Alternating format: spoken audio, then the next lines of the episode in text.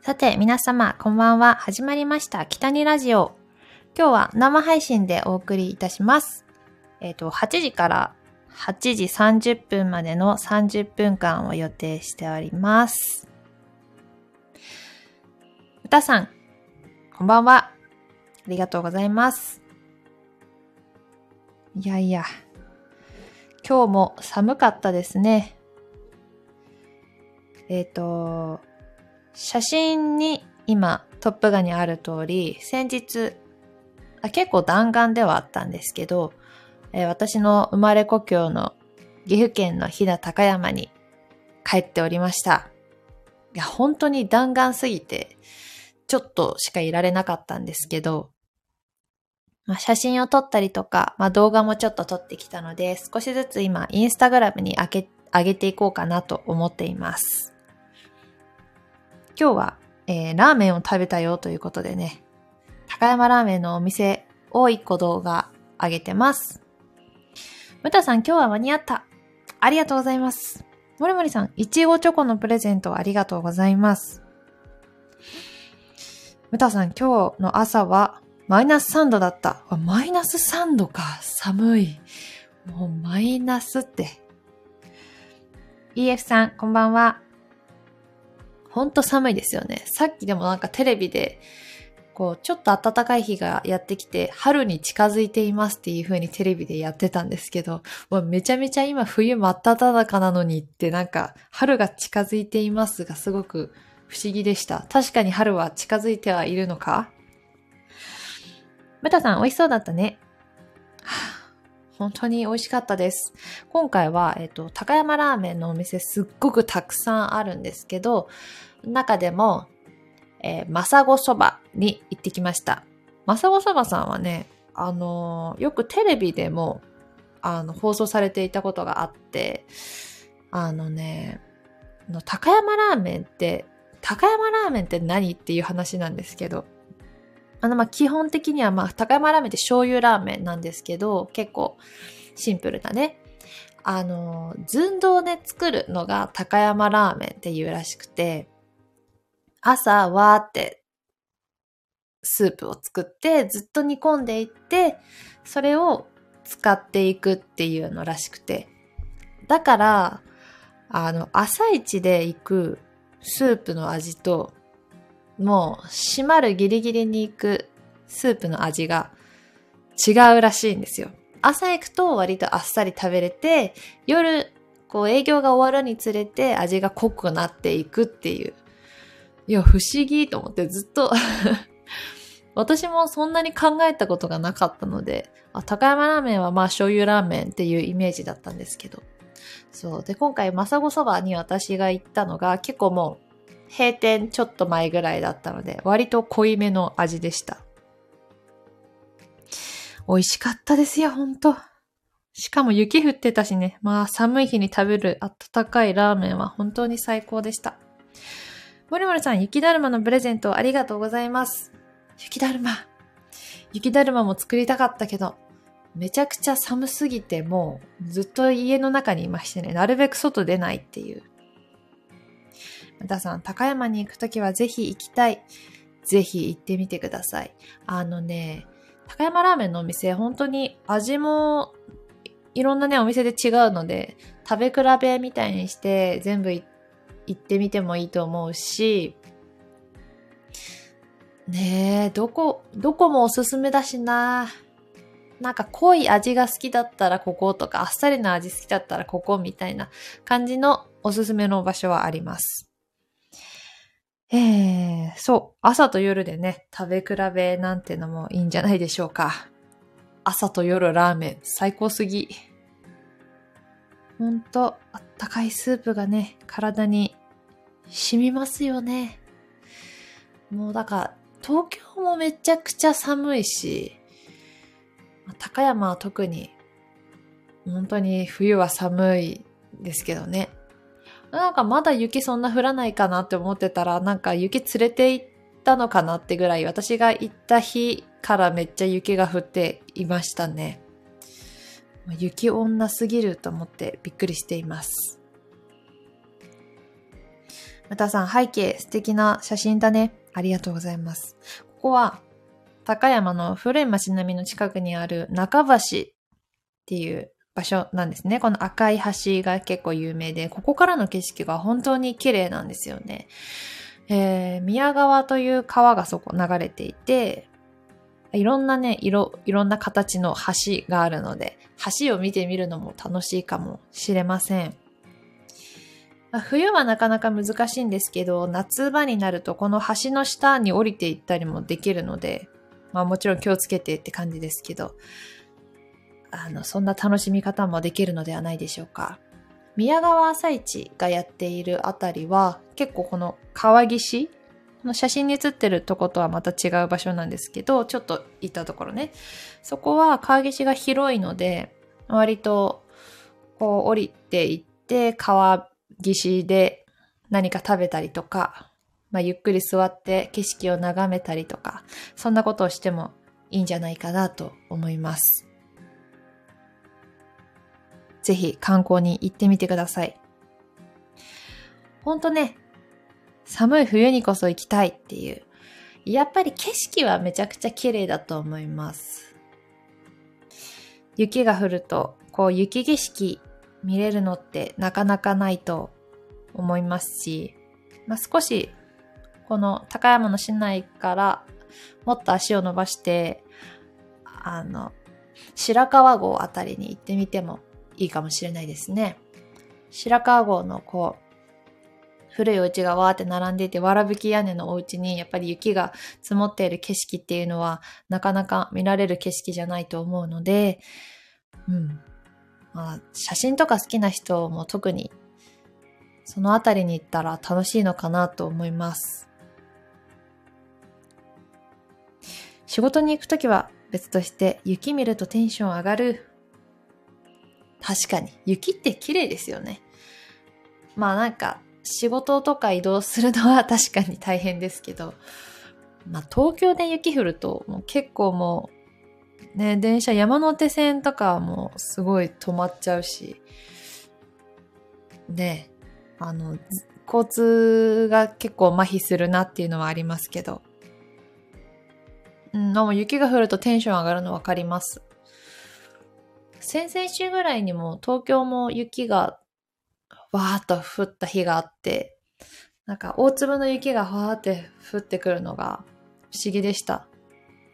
その時間ちょうど渋谷にいたんですけど、あの、ものすごくセンター街では海外のからのお客様がめちゃくちゃね、写真とか動画を撮っているのを見て、やっぱり海外の人からしたり、まあ雪が降らない国とかから来た人はめちゃくちゃテンション上がるだろうなと思いましたね。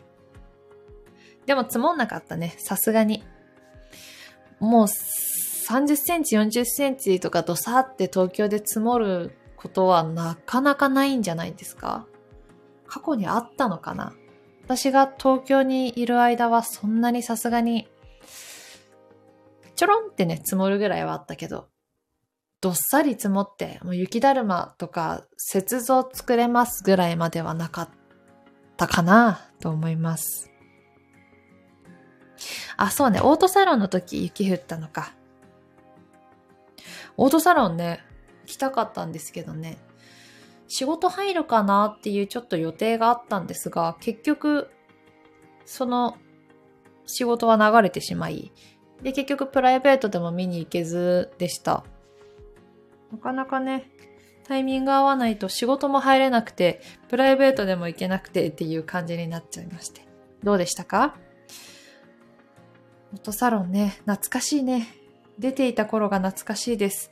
いや、めちゃくちゃ寒いんですよね。この冬の時期のオートサロン一番イベントで寒いなと思います。なんかサーキットとかももちろん寒いけど、あのやっぱり展示会場ってめっちゃ寒くて、特に朝、全然暖房で温まらなくて、あの、しかもお腹が出たね、コスチュームとか着たりしてるとめちゃくちゃ寒いんですよね。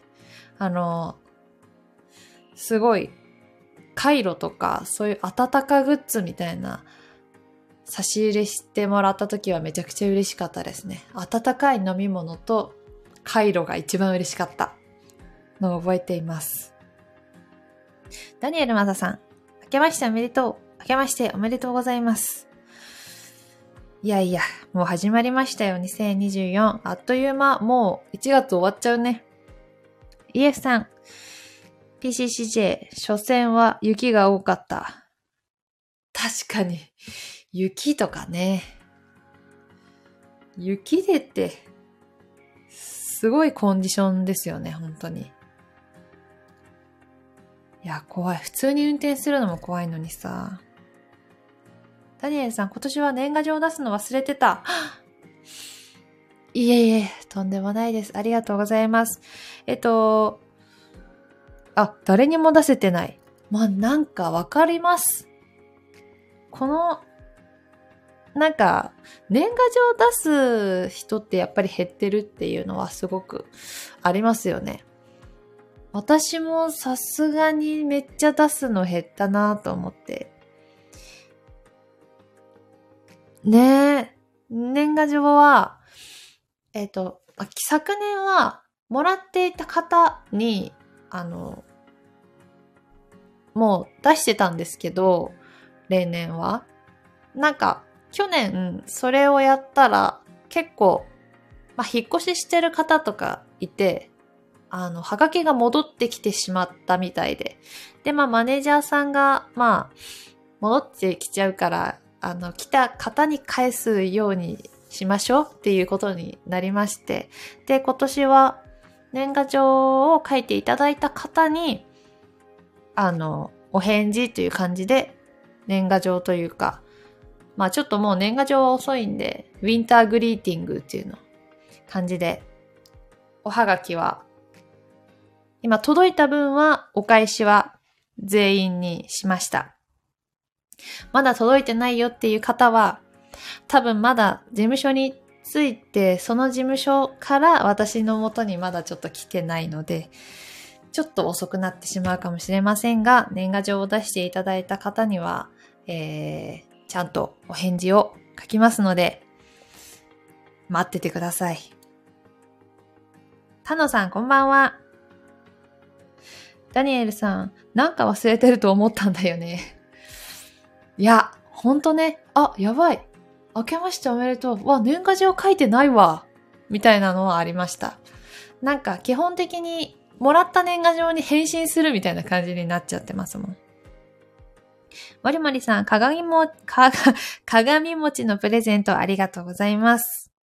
鏡も、鏡、鏡餅言えなすぎる。鏡餅は私も、えっ、ー、と、家に入ったすぐのとこに飾ってましたけど、食べました。やっと。餅食べたいっぱい。イエスさん、今週は大雪の時に広島に行ってましたが、規制が多くて車を置いて帰ってきました。おでも新幹線も1時間遅延した。あー、まあ、大変ですよね。確かに、まあ、止まってる、え？雪がすごすぎてってこと？だって、あのー、この間のニュースになってた感じの日ですかね。高速道路で立ち往生みたいな。いや、めちゃくちゃ大変。まあでも、正解ですね。車。まあもちろん、また取りに車もちろん戻らなきゃいけないのは大変ですけど、まあ立ち往生してしまうと、やっぱトイレ行けなかったりとか、ちょっと大変だなと思いました。一番きついのそうね、トイレだと思う。なんか食べ物とかよりも、どうすんだろうね。めちゃくちゃトイレ行きたくなったら。いや、大変でしたね、皆さんね。ダニエルマサさん、じゃあ、まだ間に合う？あ、ぜひ、あの、出していただけましたら、ちゃんとお返事を書かせていただきます。あ、ムタさん、気長に待ちます。ありがとうございます。ダニエルさん、そういえば、北陸は地震があって、ゆりりん金沢に行ってないか気になった。あ、いや、本当にそうですね。年始は大変なスタートとなりまして。まあ、そうですね。私も今、金沢で去年撮影した CM が流れておりますので、まあやっぱり北陸でお会いした方々大丈夫かなっていう心配はすごくありました。そう。金沢にはいなかったんですけども、ねえ、なんか、こう離れているからこそ、なんか直接的なこう支援だったりとかが自分にできることが本当に、んなんか何ができるんだろうっていう、なんか自分の力のなさにすごく落ち込む、なんか悲しくなる時間でしたね。あの、でもやっぱり離れていてもできることっていうことで、まあ本当に大金じゃないですけど、ちょっとだけ、あの、寄付させていただいたりとか、そういったことはやりました。募金、チャリンとね。むたさん、ゆりちゃんの CM 見て癒される人も多いのでは？はあ、そう思ってくださっている方がいればいいなと思いますし、まあ、本当ね、一日でも早く、うん、安心して過ごせる日があればいいなと思います。やっぱり、あと、どうしたらいいのかわからないとか、そういった方もいらっしゃると思うので、なんかそういう相談窓口みたいなものとかもあったらいいのかなと思いますね。何から始めたらいいかわかんなかったりとか、どういう支援があるのかとか、これだけいろいろテレビでやってますけど、こう、その人自身に伝わるのってすごく結構難しいのかなって思うんですよね。本当に必要な人に必要な情報がいくっていう、人それぞれやっぱりいろんな立場だったりとか、いろいろな事情が違うじゃないですか。一人一人相談できる場所があればいいなとは思いますけどね。もちろんインターネットとか携帯電話とかも使えない方もいるかと思うので、うーん、いろいろな課題があるかなと思います。いや本当に、なかなかね、今直接行けないんですけど、まあ、もうちょっと落ち着いたら、うん、もっと貢献できるようなことができればいいなとは思っています。またさん、熊本地震の時、熊本に住んでたけど、やっぱり大変だった。そうですか。熊本。いや、なんか、やっぱり、実際に経験してみて、わかることだったりとか、学ぶこともあると思うし、うん、なんかそういった、そう、経験をしたからこそ、なんか教えられることもあるような気がします。やっぱり、どうしていいかわからなかったりとか、ね、やっぱり、そういう経験がないと、今、ね、いろいろな避難グッズとかも準備しなきゃいけないなって思うけど、何を結局準備したらいいんだろうなっていうのは思うし、準備すればするほどいいんだろうけど、果たしてこの大きな何キロもある、10キロ、20キロあるカバンを持って、冷静に外に出れるだろうかとか、なんか必要最低限の絶対このリュックに一つにまとまるセットみたいな、なんかお手本みたいなのとかも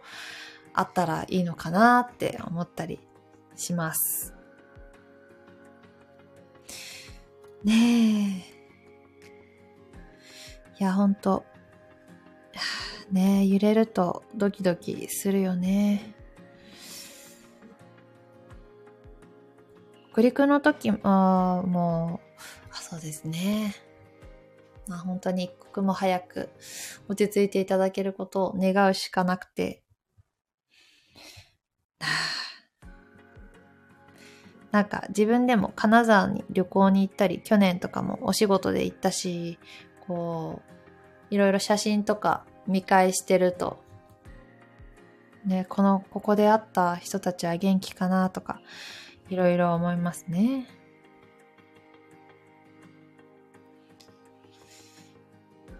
ムタさん、地震直後、スーパー、コンビニの商品がなくなって閉店してたから、食料確保が大変で、いやー、そうですよね。一気にみんな、慌ててやっぱり買いに行くからね。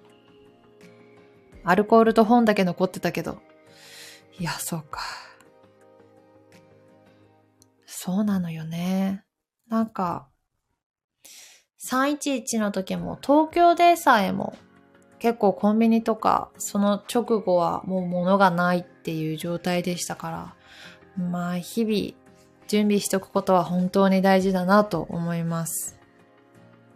食料も今、いろいろな種類があって、まあ、乾パンがいいのか、なんか水だけを入れて、なんか食べられるご飯とかラーメンとかそういうものがいいのか、とかお菓子がいいのか、とか、なんか何を買ってカバンに入れておこうかなっていうのはすごく考えています。もりもりさん、原発問題なくてよかったね。いや、本当だ、そうですよね。なんか、もう怖いよ。なんかどうなっちゃったの？どうなってるのって感じでした、本当に。あの毎日ね、悲しいニュースもあって、うん、心が痛いです。うん。ダニエルさん。でも、金沢界隈は観光で行けるらしいよ。おけるのか？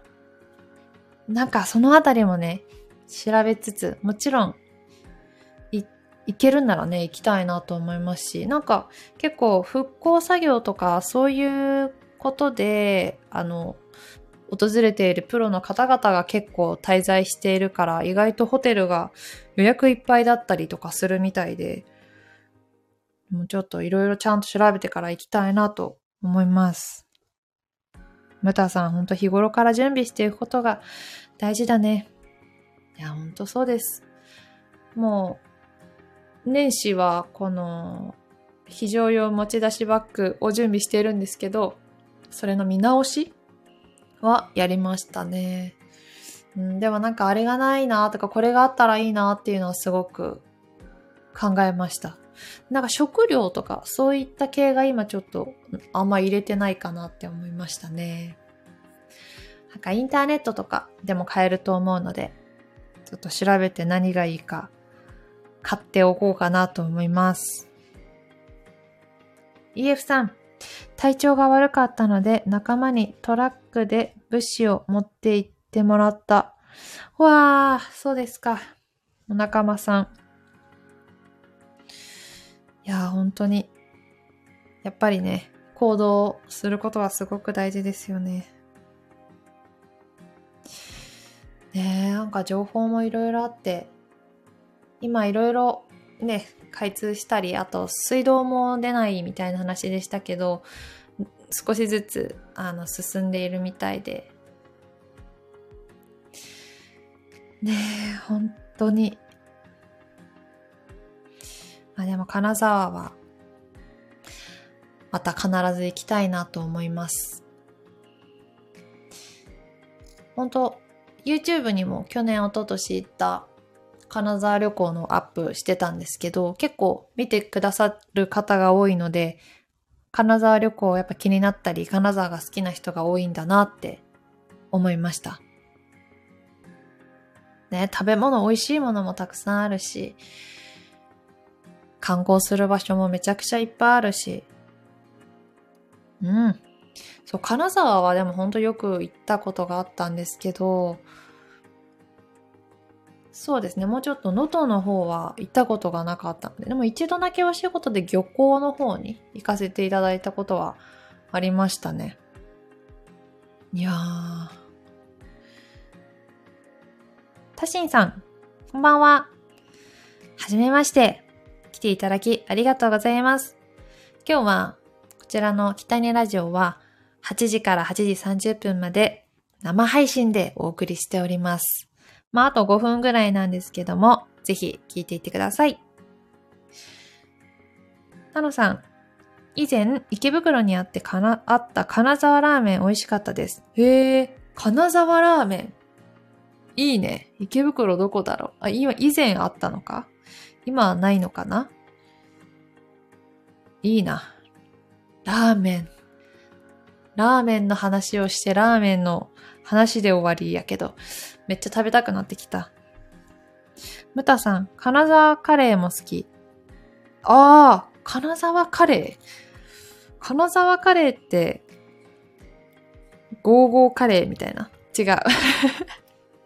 ダニエルさん、じゃあ、ゆりりんラーメンツアー開催して、いいなぁ。いいもたれ、ちょっとお腹空かしてきてくださいね、そしたら。私普通のラーメンも好きなんですけど、東京に来てからつけ麺がすごい好きになりました。なんかね、そんなのあるんだと思って知らなかったんですけど、つけ麺って。結構ね、そう、私猫舌なので、つけ麺がね、食べやすいんですよね。もっさん、こんばんは。40年前、能登をバイクで一周したことがあります。落ち着いたらまた回ろうと思います。そうしましょう。本当にね、綺麗な景色がたくさんありますもんね。うん、本当落ち着いたらね、元気、パワー、届けに行きたいですね。みたさん、そのツアー行きたい。本当？胃もたれツアー。やっぱラーメンといえば池袋なのか？大学時代はずっと池袋にずっといたので、もう結構ラーメン激戦区だなって感じはしました。いろいろなラーメン屋さんがあったな。タシンさん、フォローします。お、フォローありがとうございます。ムタさん、俺も猫舌だから少しぬるいくらいがちょうどいい。ね、猫舌の人はさ、ちょっと伸びたぐらいでしか食べれないっていう。めちゃくちゃフーフーしないと。だいたい一口目、やけどします。なんかね、食べるのが下手くそらしいよ。なんか、ど、どこにつけたらやけどしないんですかね。猫舌なのか、食べ方を変えたら食べられるのか、ちょっとわかんないんですよね。イエスさん、大正券美味しかった。わあ、大正券は有名だな、もう。実はでも大正圏私行ったことない気がする。こんだけ池袋行ってたのに。